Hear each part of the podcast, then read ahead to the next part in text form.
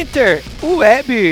Estamos novamente aqui reunidos. Eu esqueci que eu não posso falar tão assim, porque estamos aqui num, num ambiente de alto garbo e elegância, pois estamos aqui novamente reunidos para começar mais um Inside the Field, talvez o episódio mais aguardado de toda a temporada, o episódio de premiações da temporada 2020-2021, comigo sempre ele num belíssimo smoking branco senhor Bruno Braga. Exato. Boa, boa noite a todos, né? Primeiramente. Infelizmente, como já, já, já havia sido citado, né? Uma premiação online dessa vez, né? Porque não, não podemos estar todos, todos juntos presencialmente. Mas nunca nada que no, nos impeça de, de premiar o, o, melhor e o pior da, da temporada 2020-2021 da NFL, né? Pra gente culminar ali, fazer esse, esse epílogo da, da cobertura da temporada, que já acabou há duas semanas quase, mas que ainda tem uma, um, um tom de coisas a serem ditas.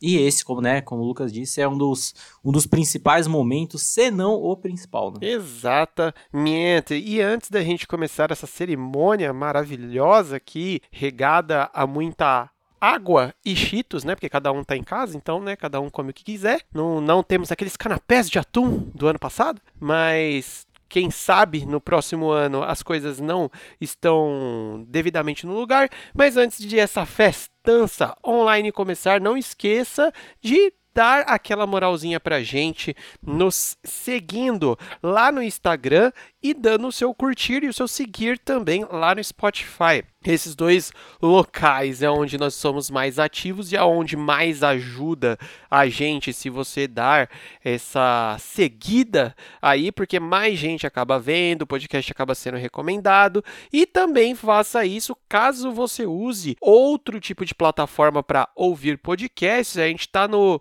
mano, estamos em tudo quanto é lugar, velho, no Google Podcasts, estamos no Apple Podcasts, estamos no Deezer. A gente tem uma penca de lugar, é só você procurar por Inside the Field, que aparece o capacetinho, é nós.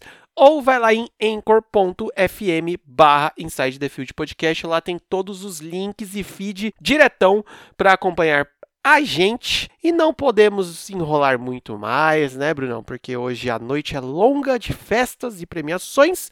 Vamos começar logo e lembrando que, primeiramente, a gente fala das premiações que são menos importantes, ou seja, as premiações oficiais da NFL.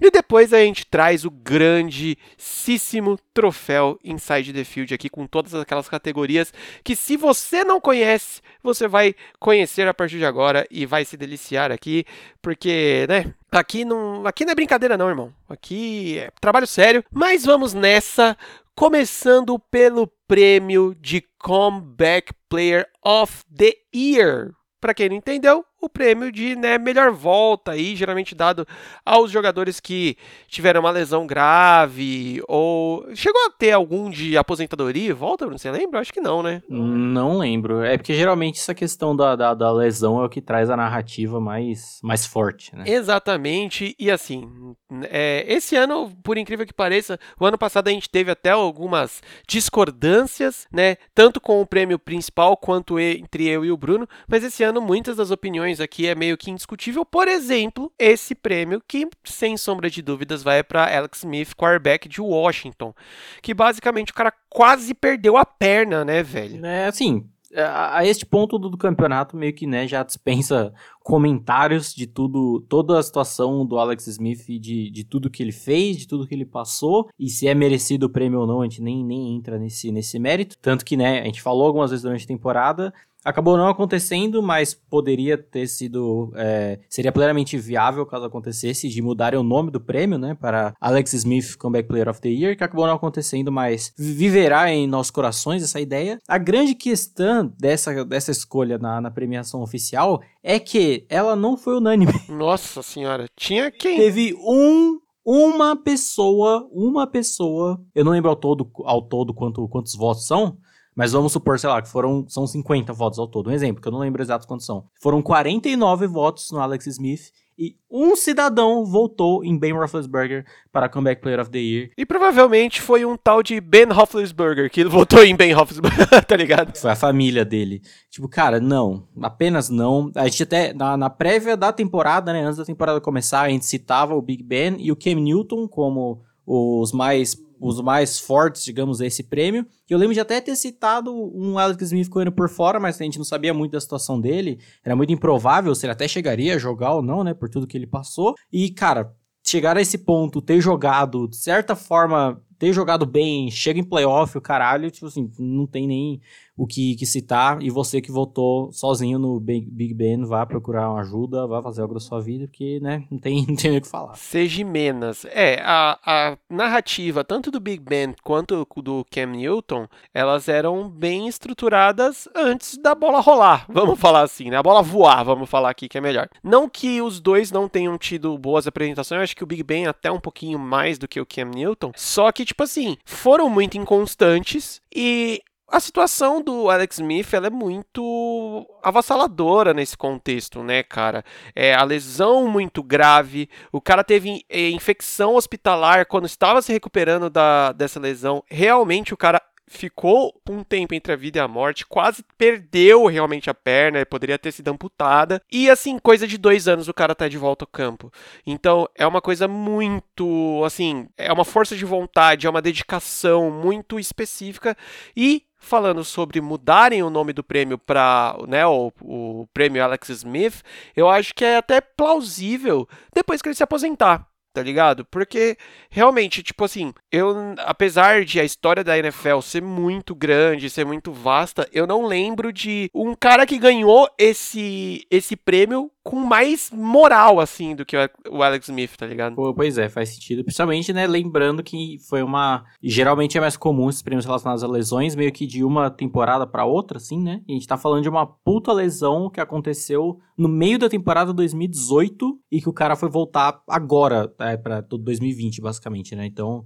Ó, o, o tempo, né, que acabou demorando tudo para acontecer, de toda essa merda que deu no meio e ainda ter, ter sido apto a voltar, é realmente uma história absurda. E sempre que citamos Alex Smith, é muito bom pontuar que Gentleman que criou ali, foi o primeiro que deu um leitinho com pera e ovo maltino a Patrick Mahomes. É, Alex Smith é o maior ser humano vivo da história do, do universo. Exatamente. Passamos agora para o prêmio de Assistant Coach of the Year, né? O prêmio dado aos coordenadores dos times, geralmente, né? Não ao principal coach. E também uma unanimidade entre nós aqui. Prêmio para Brian Debo, Face Coordinator lá de Buffalo Bills. Porque, cara, pelo menos para mim, muito do bananão, a transformação do bananão pro quase MVP que tivemos em Josh Allen passa na mão desse cara, né, velho? Com certeza, assim, a gente. Há muito da narrativa dos Bills antes da, da temporada começar, por tudo que a gente já tinha visto do Josh Allen, do ataque como um todo, era justamente assim, era um time que tinha muita coisa bacana, né? A gente viu uma defesa muito forte na temporada 2019, né? E que ajudou muito o time nessas inconstâncias que o ataque às vezes tinha.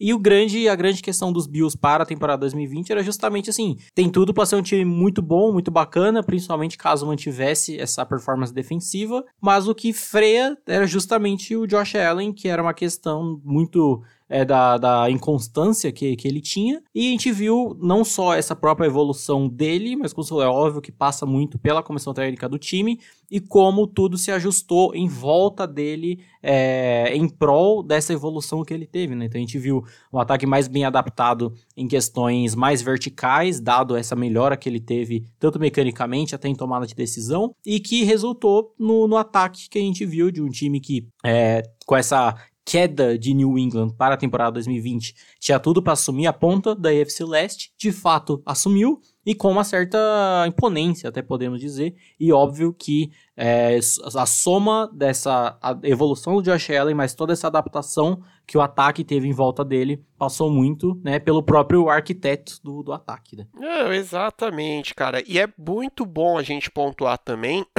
não só, né, a melhora aí do Josh Allen, mas conseguir encaixar, por exemplo, a chegada do Stephon Diggs ali, né, velho, que foi uma arma absurda para esse ataque. Então, assim, realmente merece esse prêmio, não só por pegar a peça principal Desse, desse, time, vamos falar até, né, que é o Josh Allen, e lapidar ele, mas conseguir extrair muito bem é, o que a gente tem na no ataque desse time, né? Conseguir colocar não só o Josh Allen, mas os jogadores recebedores, é, a, a, própria linha ofensiva em posições mais confortáveis para consequentemente você desempenhar melhor o seu serviço ali, né? Dando sequência, a gente chega em Coach of the Year. Primeira rusga que podemos dizer aí entre os dois especialistas aqui e a galera da NFL, porque o prêmio oficial vai para Kevin Stefanski, treinador lá de Cleveland Browns, não desmerecido, nunca fez um trabalho absurdo que a gente já vai comentar um pouquinho mais, mas o que realmente importa é a minha opinião, a opinião do Bruno, e esse prêmio vai para Sean McDermott, treinador lá de Buffalo, que complementa, né, mano, o que a gente acabou de falar.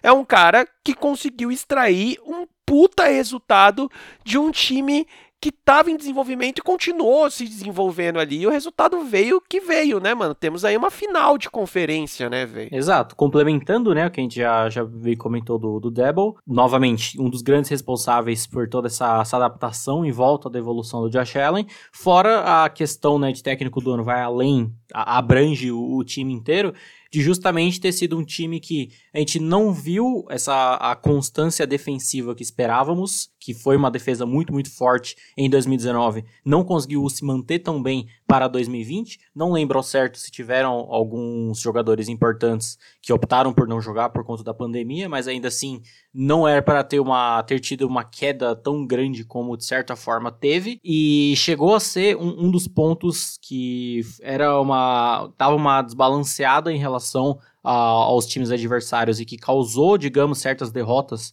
aos Bills quando o time teve aquela de leve derrapadazinha ali mais pro meio da temporada, né? Porque o time começou muito bem, teve um meio de temporada ali marromeno, depois melhorou bastante de volta para a barreta final para o, os playoffs.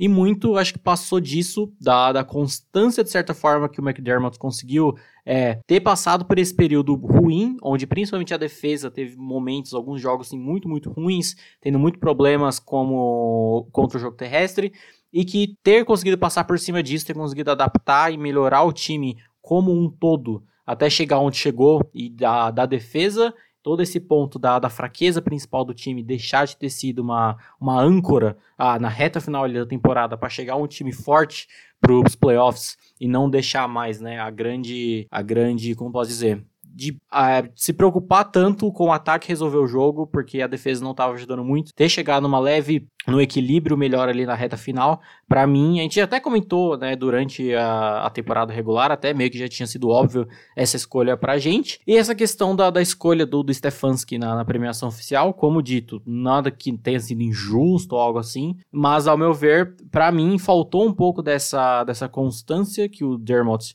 conseguiu manter e que houveram algumas coisas muito estranhas de responsabilidade dele durante a temporada. Por mais que eu sei, a premiação é, é, com base apenas na temporada regular, mas aquelas bizarrices que a gente viu até no Divisional Round contra os Chiefs, de meio que abandonar o jogo terrestre aleatoriamente, etc., aconteceram algumas vezes é, na temporada regular, porque quando a, a contratação do Stefanski foi anunciada, a gente até tinha comentado aqui antes da temporada começar que era muito óbvio o quão bem iria encaixar conforme a gente viu o ataque dele lá no, nos Vikings, conforme as peças dos Browns e o que eles adquiriram, né, de free agency, draft, etc., que encaixar muito bem a questão dos play actions, do jogo terrestre, etc., e que muitas vezes ele abria mão disso aleatoriamente, fora a questão, né, da, da derrota dos Jets que para mim foi uma coisa que pesou muito, querendo ou não, mas novamente, como, como dito, né, nada que tenha sido injusto ou algo assim, só uma, uma discordância mesmo. É, mano, é, é, por um pentelésimo, vamos falar assim, que ele estaria atrás ali, pelo menos pra minha concepção, o Stefanski seria logo o segundo meu, se tivesse um pódio, tá ligado, pra coach do ano, e assim, é aquele negócio, né, é, ah, só conta pra votação a temporada regular, mas a vitória em cima dos Steelers na, nos playoffs pesou ali também para a escolha dele, tá ligado? Como técnico do ano. Mas eu acho que o que você acabou de falar é, é, é, um bom resumo. Foi um ótimo trabalho que ele fez. A gente viu os Browns com uma cara muito melhor, muito mais bem estruturada esse ano. A gente também comentou bastante que é um time que, se tivesse inteiro, não tivesse tido tanta lesão, tanta galera fora, poderia ter dado um grau muito maior, mas o grande porém é que essas derrapadas, em comparação com o McDermott, foi mais agressivas, né? Vamos falar assim. Que nem você falou, ó, a derrota para os Jets é uma parada meio estranha. A gente via em alguns jogos os Browns apagando assim do nada e tal. Ah, isso daí é totalmente culpa do técnico?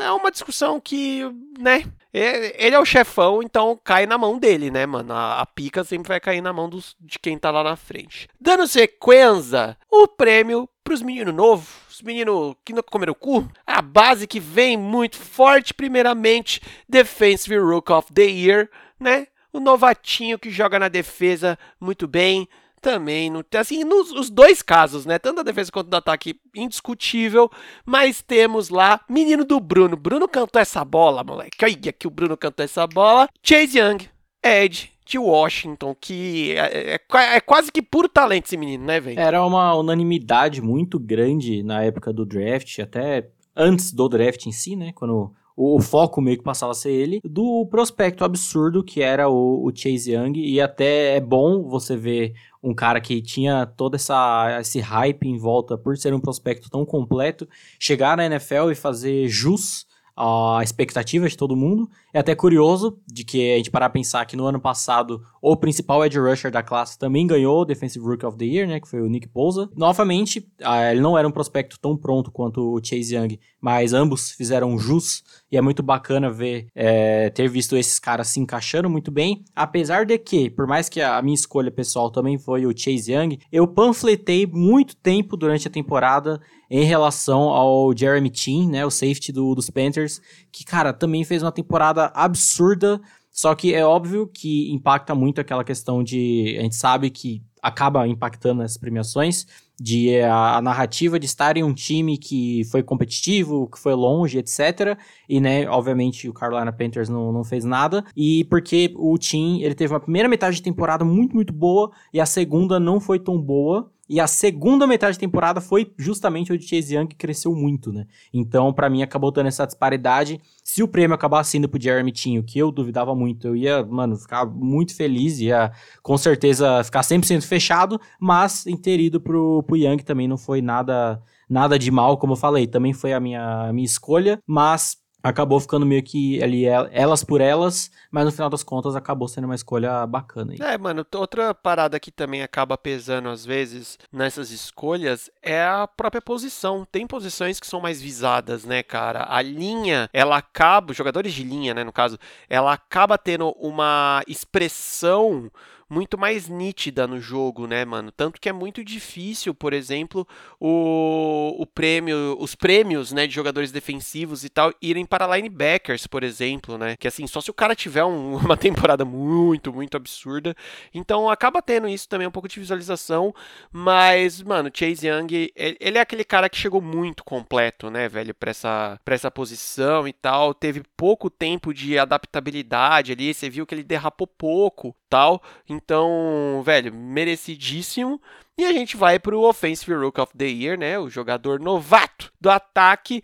Que, cara, eu acho que assim, além de você fazer uma temporada muito boa, ser o destaque de um time semi-merda, vamos falar assim, e sair batendo recorde de umas lendas aí, grita muito, né? O prêmio vai para Justin Herbert, quarterback lá do Los Angeles Chargers, que, mano, mesmo com o técnico tentando boicotá-lo, o bichinho ainda foi que foi, né, velho? É, sim, esse, ao contrário do Chase Young, eu não estava tão certo enquanto, enquanto prospecto, né, na na época do pré-draft eu tinha lá minhas dúvidas em relação a ele. E tudo bem que eu até lembro de ter falado que muito dessas dúvidas passavam pelo time de Oregon, pela comissão técnica de Oregon, que muitas vezes não sabia maximizar o que ele fazia de bench, algum, algum, alguns momentos de play call altamente questionável e alguns erros dele também, querendo ou não. Então eu tinha, eu botava mais fé do que muita gente, mas ao mesmo tempo não botava tanta fé quanto outras pessoas, saca? Óbvio que eu não achava que ele seria um bust como muita gente achou. Eu lembro de ter visto na época do, do pré-draft, um, tem um vídeo no YouTube, né, que como o Justin Herbert é o próximo grande bust da, da NFL, e esse cara hoje deve estar tá muito chateado. Mas é, foi, foi curioso de ver como o cara que era o terceiro quarterback da, da classe acabou, assim, em termos de, de temporada, tudo bem, o Joe Burrow se machucou e etc. Mas foi o primeiro, assim, de, de longe, com uma, uma, uma certa folga, como você falou, quebrando records, 31 touchdowns acabou ali a temporada inteira com uma média de 98.3 de rating, considerando que não jogou todos os jogos, né? Se me engano, ele só não jogou um ou dois. Completou mais de 66% dos passes, então foi um bagulho absurdo. Também, como você citou, num time semi-merda, que com níveis de boicote aos próprios jogadores, principalmente ao Herbert, jamais antes vistos. E que bom, né, que acabou sendo um time que já se, se moveu aí levemente em relação à comissão técnica e mantendo a, a qualidade que tem também para além dele, tem tudo para ir muito, muito bem. E óbvio que a, a, grande questão será, se o time vai bem ou não, será justamente ter o, o Herbert, ele mantendo o, o, nível até melhorando, né? Porque você já começando a primeira temporada tão boa, é, é daí para cima, digamos aí. Apesar de que tem a tendência a segunda, a segunda temporada ser ter uma queda de rendimento, que é uma coisa normal, mas ainda assim não teve muito o que discutir, ao meu ver. Tem uma galera que panfletou muito em relação ao Justin Jefferson também, que se fosse botar um pódio, acho que é unânime que é o segundo lugar ali também. Mas, novamente, questão da narrativa, né? Quarterback, cara, é, é na dúvida dá pro quarterback, né? Sempre vai ser essa, essa diferença. Principalmente nessa questão que, basicamente, tudo o que o time conseguiu fazer, por mais que tenha sido pouco, se não fosse o Herbert, se fosse, sei lá, o Tyrod Taylor, né, que era outro quarterback, ou qualquer outro, o time, se não me engano, eles terminaram com seis vitórias, né, os Chargers, poderiam ter sido, sei lá, três ou duas, quem sabe, porque o moleque realmente fez milagre. Infelizmente acabou cortando o cabelo durante a temporada, né? Mas isso a gente, a gente supera. As pessoas crescem, né, Brunão? Às vezes acontece isso, a pressão da sociedade. E assim, é, eu acho que foi bem pontuada essa parte que você falou, que se você, pessoa que está ouvindo isso, não acompanha os nossos episódios pré-draft e pós-draft, a gente falou, o Bruno bateu muito nessa tecla de que o Justin Herbert tinha muito a crescer porque o sistema de Oregon não conseguia extrair tudo que tinha para extrair dele. Nos Chargers extraíram ainda tudo? Não, mas já como já teve uma, uma abertura aí, ele já mostrou muito a que veio.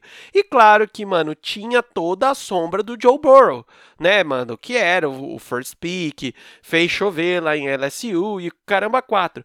Mas o moleque veio veio, veio e mostrou que veio. Eu acho que é isso. Ele conquistou já o seu lugar ali nos Chargers e é óbvio que a gente vai ficar de olho nele aí para a próxima temporada. Próximo prêmio que esse nós não podemos opinar, que é o Walter Payton Man of the Year dado ao jogador que é mais ativo em projetos sociais, na comunidade, o Caramba 4, dado ao nosso queridíssimo Russ Wilson quarterback lá de Seattle, né, mano? É aquele negócio, a gente é chato falar, a gente pode fazer a piadinha, mas, né, o nosso M eterno MVP até a terceira semana de jogos, né? E MVP da temporada passada, segundo os nossos corações, né? Pra quem não sabe, em resumo, né, como obviamente não é um prêmio que há muito comentar, o Russ foi muito, o Russ e a Ciara foram muito, trabalharam muito em relação a doações em todo essa, essa, esse cenário de, de pandemia e etc. Levantaram. Eu não tenho os dados de fato, mas, mano, foi uma parada realmente absurda que eles fizeram,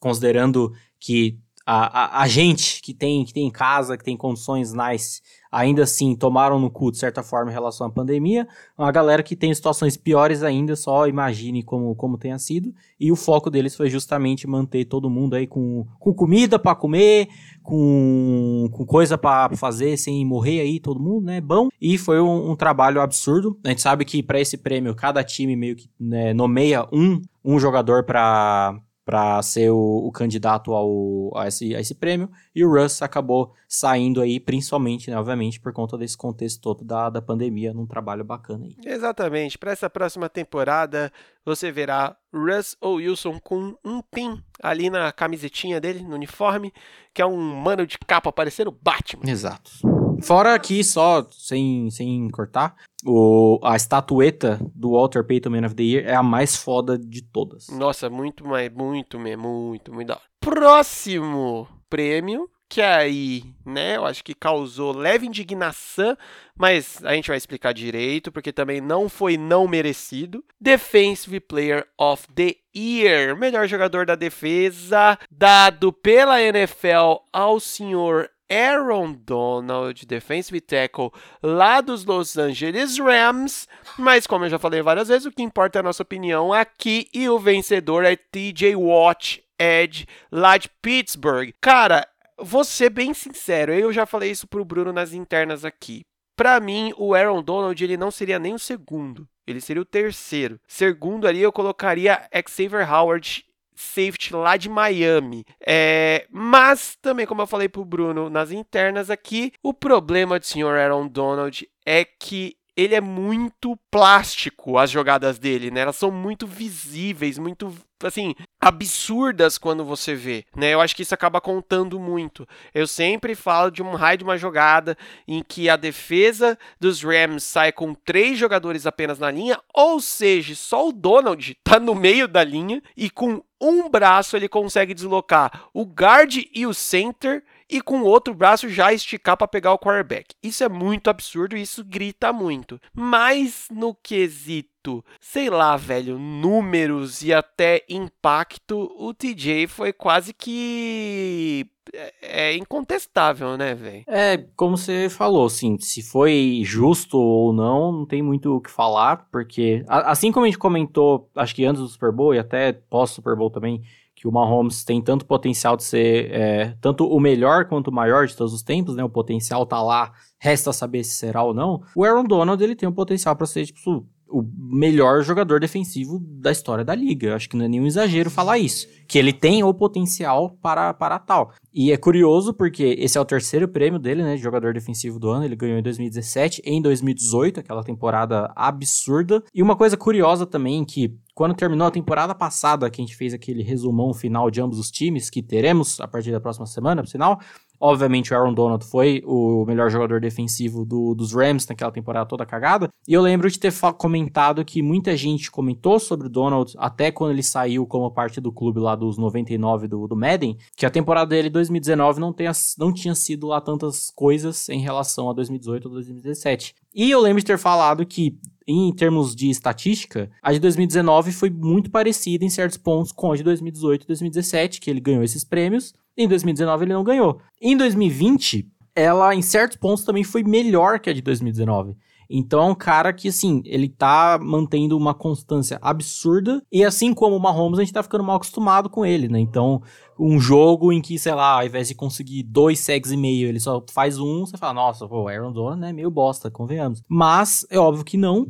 E, como já citado, é, não tem como falar que foi injusto, que foi errado. Mas, cara, o TJ Watts, por, por tudo que foi feito durante a temporada, de até da questão da narrativa, que foi de certa forma que tirou o prêmio dele ano passado, porque ano passado ele também era um dos contenders fortes. Ele, acho que ele acabou ficando em segundo no final, em termos de, de contagem. Mas a gente tá falando de um cara que estatisticamente foi superior a praticamente todo mundo, mesmo tendo jogado um jogo a menos, né? Porque ele não jogou aquele último jogo contra os Browns, acabou sendo poupado. E que foi o, o, jogador líder do que foi a melhor defesa da temporada regular por muito tempo. Acabou não finalizando como a melhor defesa, né? A dos Rams justamente terminou como a melhor, muito por conta da, da secundária. Mas líder em, em sacks, em pressões, em tackles for loss, quarterback hits, pressões eu não lembro, mas quarterbacks hits, pressões mais por conta do, do, time todo, e até pode discutir, ah, porque a linha defensiva dos Steelers é muito forte, então o trabalho do TJ meio que facilita, o que é um fato, querendo ou não, mas, por exemplo, a gente sabe que nos Rams também teve uma secundária absurda, e a gente sabe que a secundária muitas vezes segura tanto que dá mais tempo para a linha defensiva chegar que é basicamente o que a defesa dos Patriots fez durante toda a dinastia, basicamente, né? Então, assim, é, era, ao meu ver, o ano X pronto pro TJ Watt ganhar, justamente por na temporada passada ele também ter tido uma temporada absurda, mas não ter tido essa questão de ter sido um time que foi longe, não foi pra playoff, etc. Mas, de certa forma, até acho, até acho bom a gente já dando um spoiler aí em relação ao MVP, que essa altura todo mundo já sabe também, né? De que talvez a, a performance que o Rodgers teve em 2020 foi justamente pelo time ter escolhido um quarterback na primeira rodada. Ele ficou pistola e jogou pra caralho. Talvez a, a, cada ano que passa que o TJ não ganha, ele vai ficando mais puto ainda e vai jogando mais.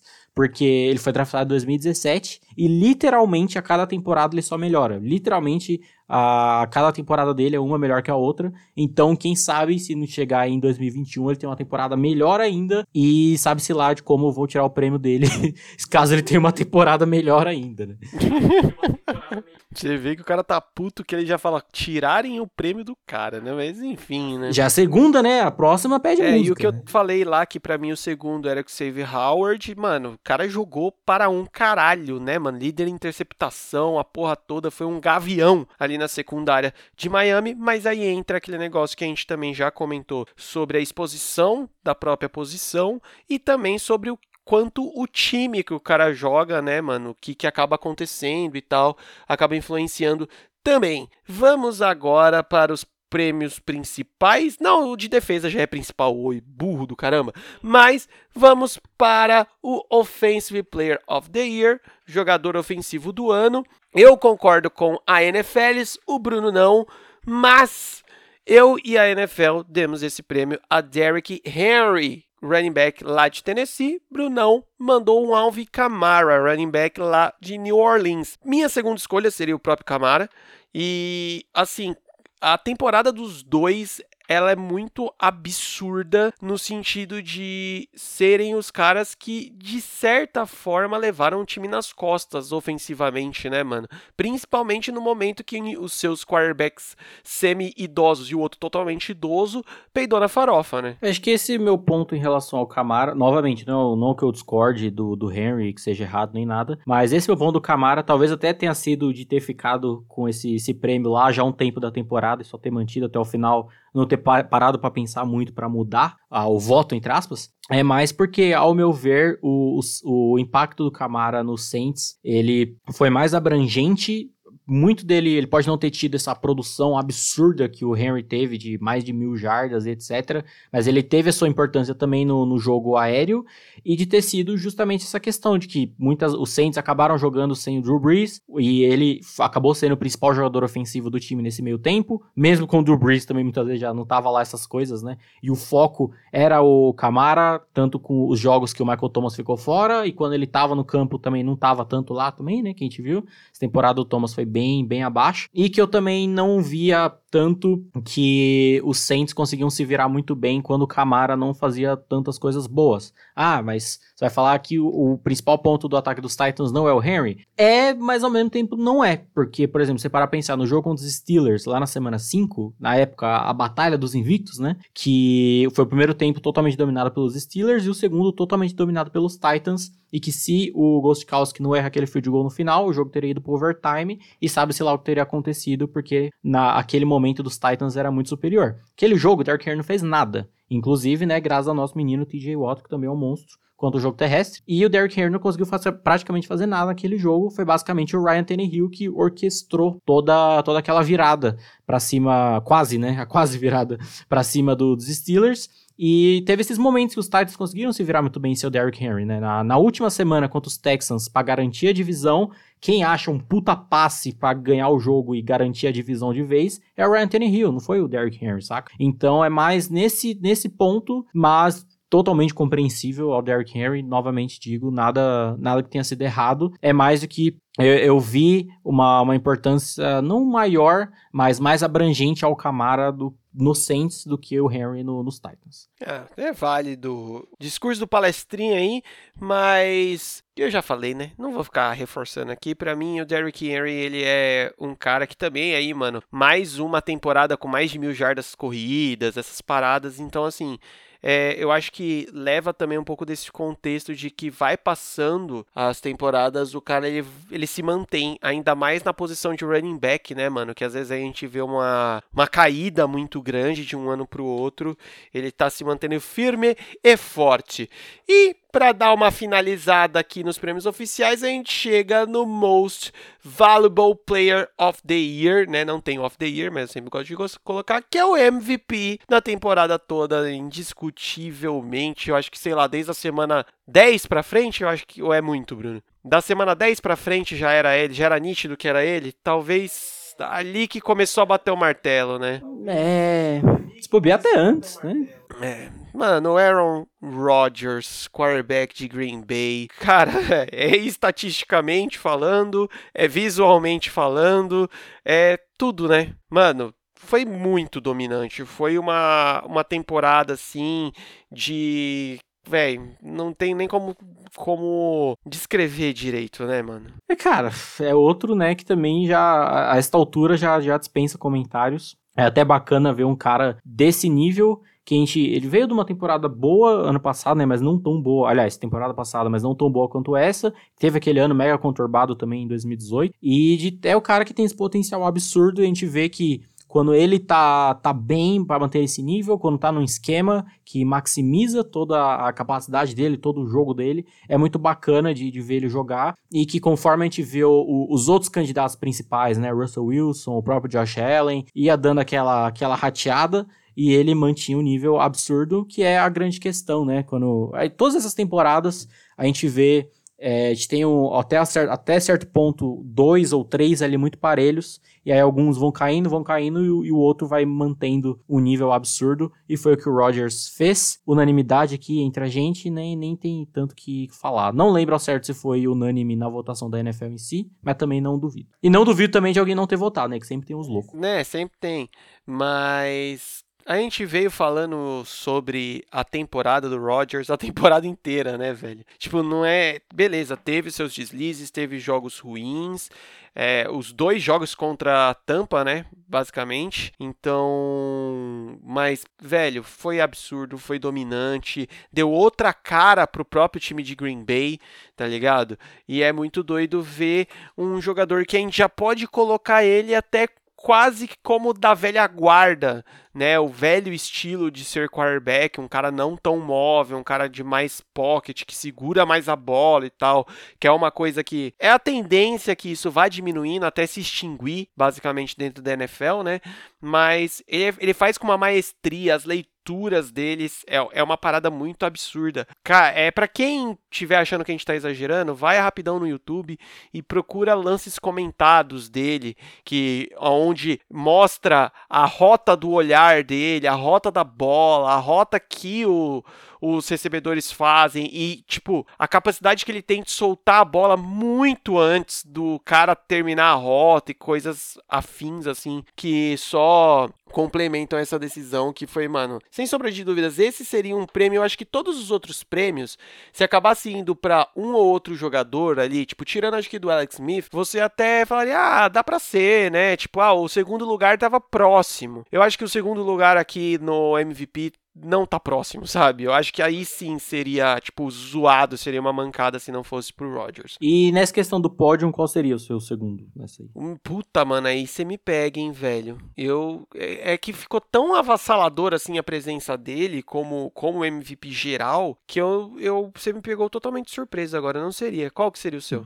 Eu sigo o relator, também não faço a menor ideia. É, mano, tipo. É estranho isso, né? Porque, tipo, nos outros prêmios, tirando também o Comeback Player of the Year, como tu disse, tá até tem esse, esse pódio meio que bem setado, né? Jogador ofensivo a gente acabou não citando, mas o Davante Adams também poderia ter, ter, ter entrado ali forte.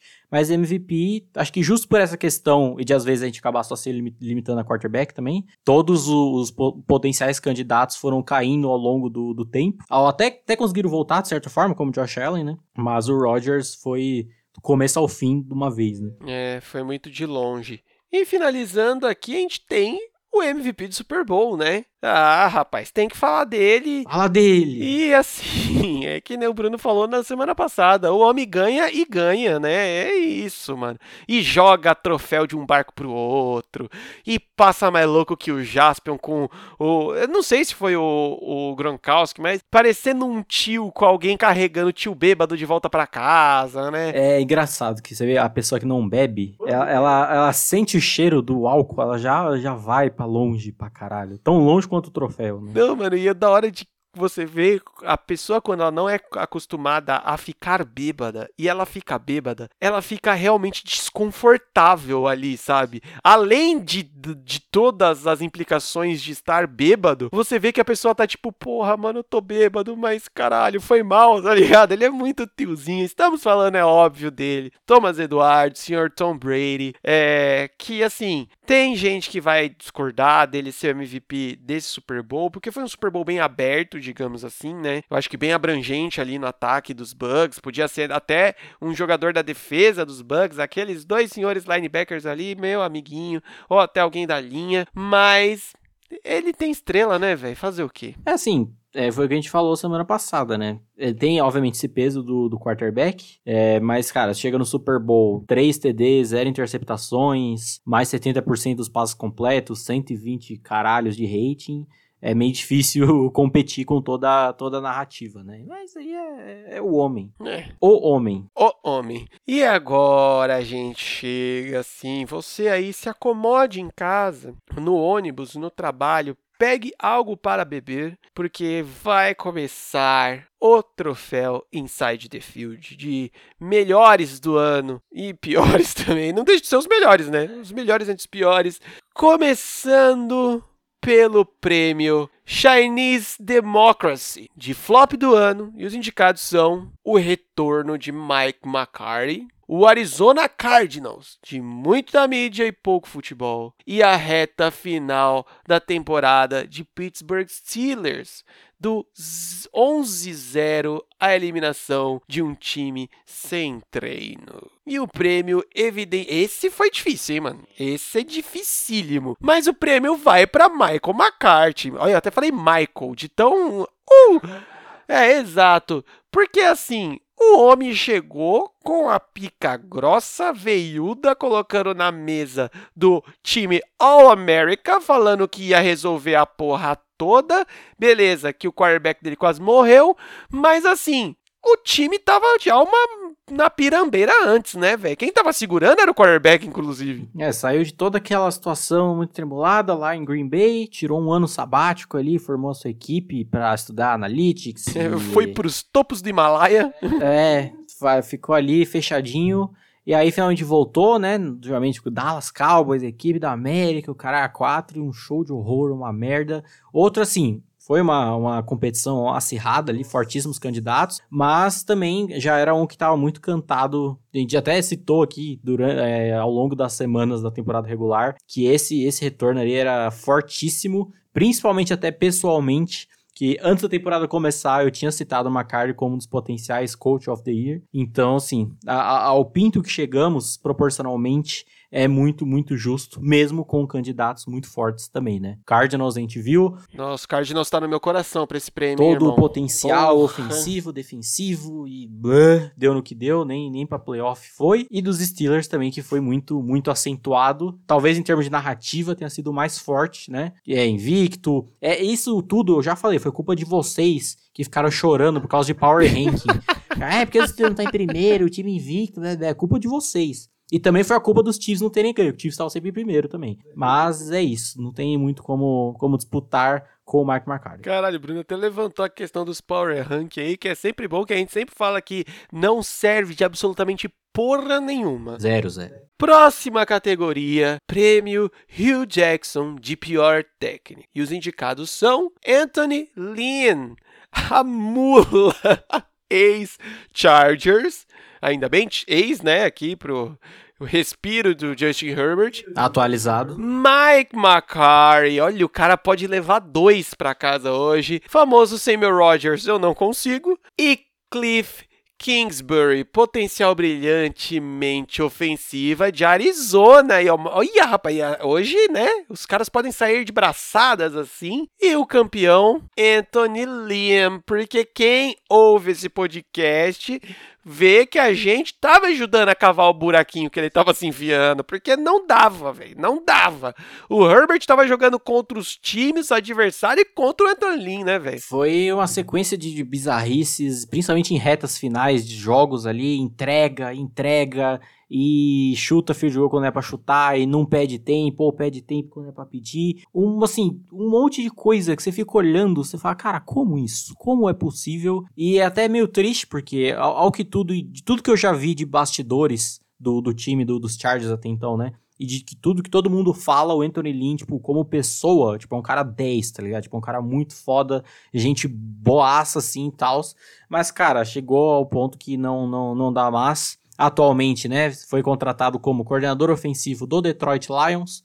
Então, quem sabe não é daqueles. A gente tem muitos exemplos de caras que não funcionam como head coach, mas como coordenadores, seja ofensivo, defensivo, acabam conseguindo seu conseguindo fazer trabalhos melhores aí, né? Quem, então quem sabe não seja o caso dele, mas no final das contas, pelo menos vai ser um ataque maravilhoso chamado pelo Anthony Lynn, executado por Jared Goff. Vai ser, ó, uma, uma delícia. Mas novamente, né, fortíssimos candidatos. Olha, olha a receita, né? Ó, a receita, né? Maravilhosa. Mas novamente, fortíssimos candidatos. Mike Marcari dispensa comentários. E o Kingsbury que, né, na sua segunda temporada como head coach, aparentemente não aprendeu muito com a primeira, e juntando com essa questão dos Cardinals, né, todo um potencial ofensivo, defensivo, os caralho, e era aquela, aquela merda, aquela coisa horrorosa que, né, ou os jogadores resolviam individualmente com seus talentos, com sua capacidade, ou ele não ia fazer muita coisa também. Com a queda de Adam Gaze nos Jets, ele é o provável sucessor aí ao título de brilhantemente ofensiva, né? O BMO2.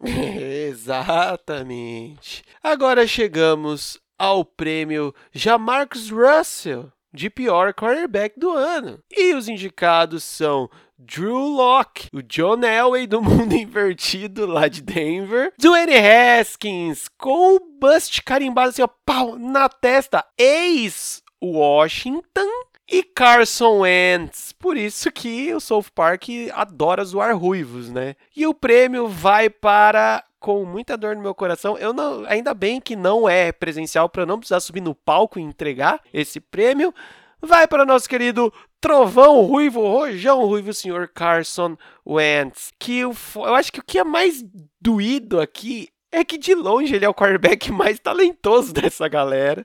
O cara que tem mais potencial. Só que, mano, o cara implodiu. Né? Que nem você comentou, parece que o Rodgers ficou puto de terem draftado um quarterback e falou assim: ah, então toma MVP na sua cara. E o Carson Wentz foi ao contrário, né? E até este momento, até a data da gravação desse podcast, ele ainda é um jogador do Philadelphia Eagles. Ah, o futuro não, não sabemos, porque a gente já tá ouvindo rumor de troca tem mais de uma semana, quase, até agora nada a nada tipo concreto de fato, né? Mas pelo menos até então ele ainda é um jogador do Philadelphia Eagles. E cara, não preciso queimar minha camisa ainda? É, ainda não, né? Não precisa botar o mais no meio dos uns. Mas, cara, foi uma derrocada inacreditável justamente por, né, a gente sabe da, da capacidade do, do, do cidadão. Dwayne Haskins foi essa questão que ele era era o melhor QB prospecto da classe, se eu não me engano, era, né, 2019? possivelmente, possivelmente. Tá, entrou na franquia mega zoneada, primeira temporada não deu pra mostrar tanta coisa, agora que seria para mostrar de fato, não mostrou, só piorou ainda, com atitudes extra-campo também. Drew Locke é outro,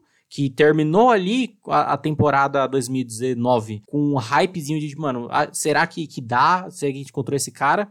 Comentou até um bilhão de vezes que todos os investimentos do, dos Broncos para essa temporada, principalmente no ataque, foram justamente pensando nisso, né? A gente pode dar uma chance para esse cidadão, então vamos trabalhar em volta disso, no draft, etc. E basicamente todo mundo que trouxe para ajudar ele foi bem, menos ele, né? Então foi, foi difícil, mas toda essa, essa narrativa do, do Carson Wentz é muito complicado de quase MVP a essa desse show de horror é difícil difícil combater. É, mano, é que é foda, né, mano? É de quase MVP e depois de dois anos seguidos, basicamente levar o time na força do ódio pra playoff, as porra toda, né, mano? Acabar como o último dessa divisão, saca? Então é, é tenso demais. Depois vamos para o prêmio Belchior. Ano passado eu morri, mas esse ano eu não morro. De jogadores que são trocados no meio da temporada. Temos temos como indicados Desmond King, cornerback, que foi dos Chargers para Tennessee, Carlos Dunlop, Ed, que foi de Cincinnati para os Seahawks, e e o, é, como o Bruno ama colocar o nome desse cara só porque né, eu me enrolo para falar, o, o Ngaki Nigaku Ed, lá de Minnesota para Baltimore. Dos três jogadores aí que, né, mano, tiveram seus impactinhos nessas trocas. E o prêmio vai para Carlos Dunlap, que chegou ali no Seahawks e até que deu uma encaixada, né, velho? É assim, essa categoria foi um pouco mais complicada em relação à, à do ano passado, né? Não teve nenhum algum impacto absurdo, mas é, eu cheguei a comentar bastante sobre o Ngakui, que fez parte de todo o grande investimento que os Ravens fizeram, principalmente em linha defensiva. Eu lembro de ter falado isso nos playoffs, quando eles venceram dos Titans, que a derrota para os Titans na, na outra temporada talvez tinha ficado muito, muito mordida de ter tomado aquele baile do Derrick Henry e ter tido essa, esse grande investimento em linha defensiva. Parte disso acabou sendo do Ngakui, um jogador com potencial absurdo, que acabou vindo a troco de bala para eles, que ele era Jacksonville, já não estava mais jogando, não estava querendo jogar, foi para os Vikings, não deu em nada lá, muito por conta da temporada do time, e no meio acabou indo parar lá em Baltimore. E mas a, o impacto do Dunlap foi uma parada absurda. A gente viu que a defesa do Seahawks era uma zona, um lixo completo. Foi por boa parte da temporada, mais da metade da temporada, ouso dizer. E a, o, o, resquício de, de melhora que, que ela teve foi justamente com a chegada do, do Dunlap. Ele teve jogos muito bons, uma sequência na, na, reta final ali da temporada regular muito, muito boa, que até ajudou, o, obviamente, o resto do time, de não ter que deixar tanto o Jamal Adams como o Blitz Boy, poder deixar ele mais, mais recuado, etc. E acabou sendo aí o grande, o grande vencedor, principalmente, né, por ter chegado a uma defesa que era totalmente zoneada, totalmente várzea, e ter dado um resquício aí de, de melhor. É, exatamente, mano. Foi quase que o cara que salvou a temporada do Seahawks, vamos falar assim, de guardar as devidas proporções. Depois vamos para o prêmio Deixa os Garotos Brincar de Rook e justiçados ali. E indicados temos o Darnell Mooney, wide receiver lá de Chicago, o Kevin Donaldson, guard de Pittsburgh e Jeremy Shim, safety de Carolina. E assim, né? O cara já fez um lobby lá pro cara ganhar lá em cima. É óbvio que o prêmio vai para os Shims safety lá de Carolina, que o Bruno já até explicou todos os motivos dele ter ganhado esse prêmio agora, né? Pô, isso aqui foi, foi óbvio, apesar de que também temos narrativas muito boas em outros aí. O Mooney faz parte, né, da, da, da classe lendária de wide receivers que jogam com quarterbacks merdas e ainda assim conseguem performar bem, principalmente não sendo nenhum não era nenhum prospecto no draft, foi escolha ali para a finaleira e acabou aparecendo bem, somente ali naquela reta final de temporada do, dos Bears. Então há, há esperança aí no, no, futuro de recebedores dos Bears, seja lá quem for o quarterback. O Dotson, cara, foi uma, uma, uma gratíssima surpresa, porque tipo, foi um achado no draft inacreditável, principalmente para o nosso futuro, considerando que linha ofensiva dos Steelers, a gente já teve uma baixa grandíssima essas semanas, né? O Marquis Pouncey oficializou a aposentadoria, center aí titular há 11 anos. E o Dodson foi um cara que acabou, não era nenhum também puta prospecto, acabou entrando, jogando alguns jogos por conta de, de lesões da linha ofensiva. E o cara jogou para um grandíssimo caralho, velho. Ele jogou muito, muito bem. Tem uma estatística, por mais que seja do, do PFF, que não é lá uma grande referência de estatísticas corretas, né? Mas ainda assim é, é justo para ver a, o tamanho do, do impacto do Dodson quando ele estava jogando, que em 206 snaps bloqueando, ele cedeu uma pressão. É uma parada assim, mano, absurdo. É o melhor número no quesito rookies de OL nos últimos 10 anos a jogadores que tiveram pelo menos 150 snaps. Então foi uma parada assim absurda do quão bem ele jogou. E foi uma, uma das grandes cagadas da comissão técnica para aquele jogo do contra os Browns em playoff, que o, o titular da, da posição que tinha saído por conta de lesão e acabou entrando o Dodson, ele tava voltando saudável. Só que ele, do que ele jogou saudável, ele não tava tão bem quanto o Dodson, e era meio que óbvia a escolha do Dodson para jogar, só que não botaram ele, colocaram o titular e deu no que deu, né? Então, assim, parabéns seus cocô, que a reta final ali, né, foi, foi qualquer coisa. Mas o Jeremy Team, tudo o que eu vinha falado, falando, aliás, dos Panthers durante a temporada regular, que chegou aquele ponto em que a gente já não falava mais nada, que era sempre os mesmos de ser um time que bateu de frente muito bem com vários times fortes, tinha um ataque muito bem desenhado, apesar da, das limitações de jogador, e que o Jeremy Chin era um monstro, e pelo menos esse esse prêmiozinho aí ele, ele leva leva bem, porque o menino é bom, o menino é novo e tem um potencial aí absurdo nesse time em franca reconstrução, né? É, é eu ia pontuar exatamente isso, ele tá tipo quase que no local certo na hora certa, né? Pra desenvolver mais ainda. Próximo prêmio, o prêmio Antônio Brown de jogador mais merdeiro. Os indicados são Josh Jacobs, running back lá dos Las Vegas Raiders, que acabou a temporada, o cidadão estava sendo preso. Temos Juju Smith-Schuster, wide receiver lá de Pittsburgh, que provou que o TikTok pode ser duro. E tivemos também do N. Haskins, ex-quarterback de Washington, que assim, né? é um exemplo de trabalhador, um exemplo aí de profissional, né? E o prêmio vai para esse menino exemplar chamado do N. Haskins, que, cara, é. Mano, é o exemplo de pessoa que não sabe aproveitar as oportunidades da vida, que deixa tudo subir a cabeça mesmo, sem ter feito porra nenhuma, e muito possivelmente acabou com a carreira de graça, né, velho? Exato. Fazendo um monte de merda dentro de campo e fora de campo, né? Indo lá no, nos puteiros e sem máscara, né? Acho que. Que deixemos claro aqui que não tem problema ir no puteiro. Mas, né, sem, máscara é foda. A, a, proteção já é necessária em tempos normais, em tempos atuais, né, você deva, deva, deva dobrá-la, por favor. E aí, cara, deu, deu no que deu também, num, num, bagulho que já tava uma zona completa, ele foi, né, o capitão da, da zona, e juntando o resto da galera, né, essa questão do Jacobs foi bizarra, não faz o menor sentido. E a, o do Juju eu acho cômico, porque ele, aparentemente, ele virou, tipo, um vilão para todo mundo, né, parece que ele fez, tipo, uma merda absurda, assim, que ninguém mais gosta gosta dele, todo mundo trata ele que nem bosta agora. Tipo, ah, eu gostava do Juju, mas agora eu não gosto mais, que ele é um merda. Tipo, gente, ele. Tipo, as atitudes deles foram muito toscas, tanto que, né, ele estava aqui é, um provável vencedor a este título, mas eu acho o overreact da galera foi muito grande em relação a só ser um cara que falou merda mesmo, tá ligado? E agiu merda, mas nada um absurdo como seu ex-companheiro de equipe, Antônio Brown, agora campeão, né? Acho que esse prêmio, o nome desse prêmio acabou zicando de um jeito reverso muito grande, principalmente porque o nome do prêmio nem era esse, né? A gente mudou ano passado. É, tipo, o, a primeira edição, o nome do prêmio era Parabéns Seu Cocô, e com o vencedor sendo o Antônio Brown, já era assim, mano, esse vai virar o nome do prêmio porque mereceu. E aí o cara virou aí campeão Parabéns aí. Então, quem sabe Dwayne Haskins não é o futuro de Pittsburgh vencendo esse, esse título, não é mesmo? Empolgou. Ô, Brunão, mas um negócio sobre o Juju, que eu, eu também acho que é um overreacting da galera, mas eu acho que é mais pela decepção, tá ligado? Porque o Juju era tipo um, um massacote da NFL, todo mundo gostava muito dele, era muito carismático e tal. A galera deu uma bodeada com ele, mas enfim, né?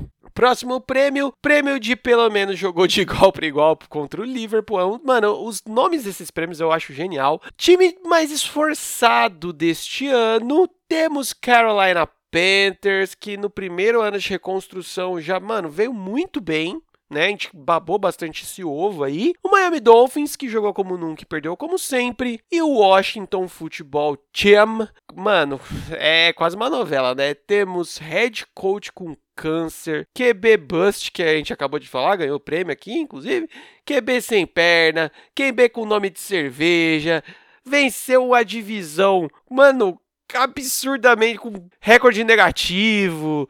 E, mano, foi lá e ainda quase ainda peidou na farofa dos outros, né, mano? Então, eu acho que já falei muito, porque já tá evidente que foi o Washington ganhador desse prêmio, né? Por favor. Porra, maravilhoso. Como citamos é, semana passada, Taylor Heineken foi o, o QB que deu mais trabalho para os Bucks campeões dentre Drew Brees, Aaron Rodgers e Patrick Mahomes, né? Foi... E renovado ainda agora, rapaz. Renovado, exato. Futuro, ó, o futuro da, da franquia vem, vem forte aí. E, cara, como você falou, toda essa, essa novela de um clube que também pré-temporada foi uma zona, toda a questão da mudança de nome, do, do dono ter sido. É, como é que fala? Autuado, não foi uma parada dessa? É, falado de vários casos de assédio dentro da, da organização. Uma, uma zona da porra, time sem nome e ainda assim conseguiu fazer o que fez. E novamente, né, outros outros os outros candidatos aí, os Dolphins, que vieram de, um, de uma temporada de, de, de, tanque, né, de meio jogar qualquer jeito. Não fizeram aquele draft tão bom que a gente esperava, mas que veio forte, veio bruto, mostrando o potencial que tem, que ficou ali na, na, na colherinha não tão bom quanto poderia ser por N motivos, mas mostrou que tem tudo aí para ser uma, uma, uma batalha forte aí no futuro da AFC Leste, que não vai ser a, a supremacia do, dos Bills de vez, que os Dolphins têm tudo para brigar forte ali. E os Panthers, que né, a gente falou, falou muito, mesmo sendo um time que terminou com apenas cinco vitórias, foi um time que brigou forte por a temporada toda, né? O primeiro jogo contra o Saints Eles perderam por 27 a 24. A derrota para os Chiefs foi 33 a 31. Então, cara, foram jogos assim muito pegados em que o time, nesse ano de reconstrução, é, com o QB de transição, né? Foi a, a, grande questão do Terry Bridgewater, é justamente isso. Perdendo o Christian McCaffrey, que era o principal jogador do time, né? Parabéns aí, renovar o running back, tacando dinheiro nele, é isso que, que dá. E uma comissão técnica toda nova, etc. Um time limitado, conseguiu ter feito o que fez, foi bacana. Mas Washington com pads aí, too, too strong, chegando forte no, nos playoffs e fazendo um jogo muito bacana contra o que foram os campeões, né, Buccaneers. Exatamente. E desembarquemos no prêmio de Jimmy Garoppolo de galã do ano. Temos indicados Jalen Hurts, quarterback de Philadelphia Eagles, todo seu swag com bigodinho. Bigodinho, brincos, cabelo na régua. Exatamente. Chase Claypool, wide receiver lá de Pittsburgh, com seus semi-dreads, ali ao estilo Super Choque. Uma beleza canadense. Exatamente. E quem? Com o seu novo bronzeado floridiano, tinha que ser menino Tom, titio Tom. E é óbvio que o prêmio vai para a terceira idade, porque os 40 são os novos 30 e os 30 os novos 20, Brunão. Não sei se você já ouviu falar isso. O cara ganha Super Bowl, MVP do Super Bowl e um prêmio de, de galã. Não tem, mano. Não... Ele ganha e ganha. Isso apenas vence, porque, cara, você olha, inclusive porque, assim, no alto dos seus 44, ele tem, né? 43, 4, 5, enfim. Todos, mano, ele tem tudo. Você olha ele, tipo, mais pro começo da carreira, cara, ele tá mil vezes melhor do que. Ele literalmente só melhorou visualmente falando desde que ele é, entrou na mano, liga. tipo vinho. E adicionou, obviamente, esse buff do, do bronzeado, dessa renovada, até no próprio uniforme. Tive ele um uniforme diferente aí, ficou bonito. Esse novo uniforme dos Bucks também. Ainda por cima. Eita. Acho que esse é o maior feito do Tom Brady nos Bucks. Não foi ter sido campeão, foi ter feito mudar aquela merda daquele uniforme que ficou maravilhoso. E, cara, você ter todos os jogadores novos, né? No caso, o Hurts e o Claypool, todos rookies. Hurts chegou todo malemolente, assumiu o time.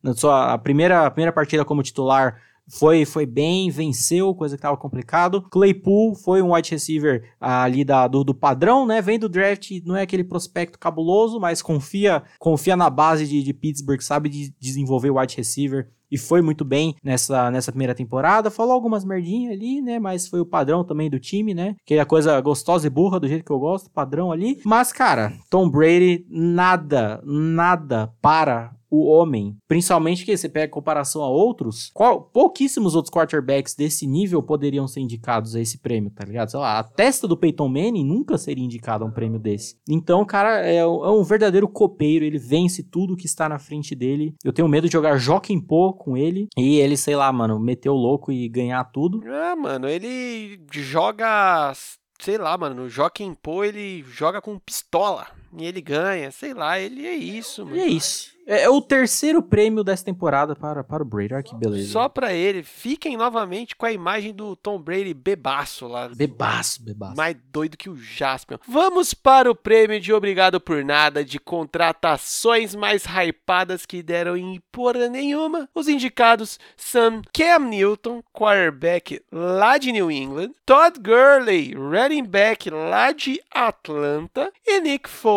quarterback de Chicago. E o prêmio vai para o cara desses três aí que foi MVP de Super Bowl já.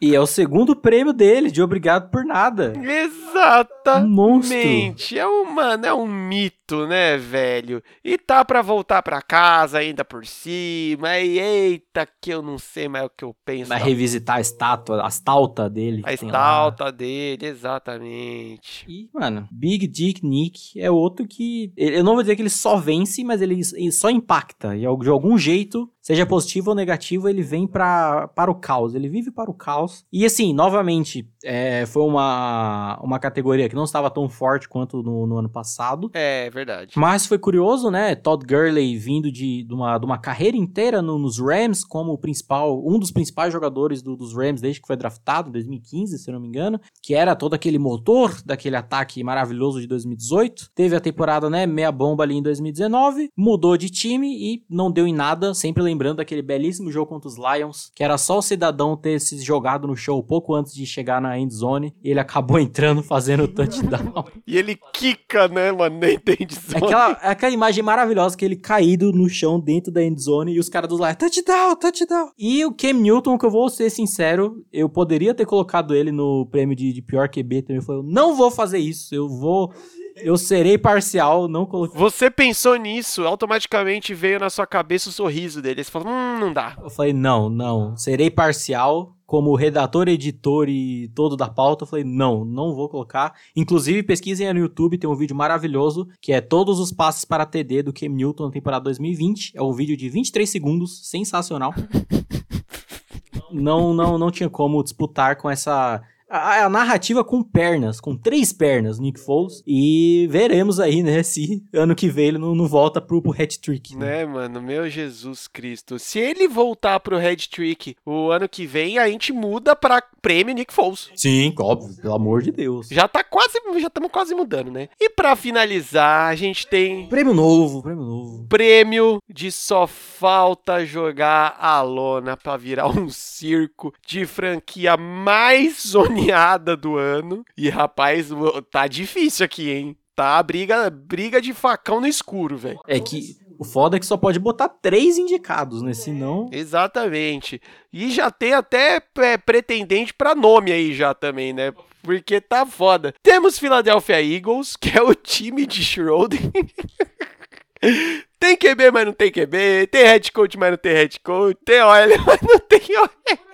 Por aí vai. E só vai, mano. Tem muito talento, mas não tem nenhum ao mesmo mas tempo. Não, exatamente, velho. Mano, parece, parece eu, tá ligado? Era quando era criança, tinha muito futuro e deu no que deu. Temos também o New York Jets. Quem precisa de um maior prospecto QB desde Andrew Luck? Não é mesmo? E dado o momento da temporada, os caras tava entregando os jogos, assim, foda-se, não quero ganhar. E no final também não quero perder mais também. E do nada, também, é, cansei. Eu não, não vou zerar essa porra. Tá bom? Então é isso. Vamos continuar com o Rui Vites aqui. E Houston Texans, que, mano, é Houston Texans. Por isso, mano, provavelmente o ano que vem o, o nome do prêmio vai ser Prêmio Houston Texans. Porque, mano, já ganharam, já tá evidente. Porque, assim, cara, eles estão forçando a ganhar esse prêmio, a criação desse prêmio quase, até agora, velho. Com a dispensa do J.J. Watt também, por exemplo. É, tanto que, como eu disse, é um prêmio novo, né? Ele não, não tava no, no ano passado. E foi fortemente influenciado, óbvio que toda a temporada dos Texans foi um lixo, muito pelo quesito organizacional, né? Nosso querido Bill O'Brien com trocas maravilhosas, etc. Mas, cara, de tudo que vem acontecendo nessa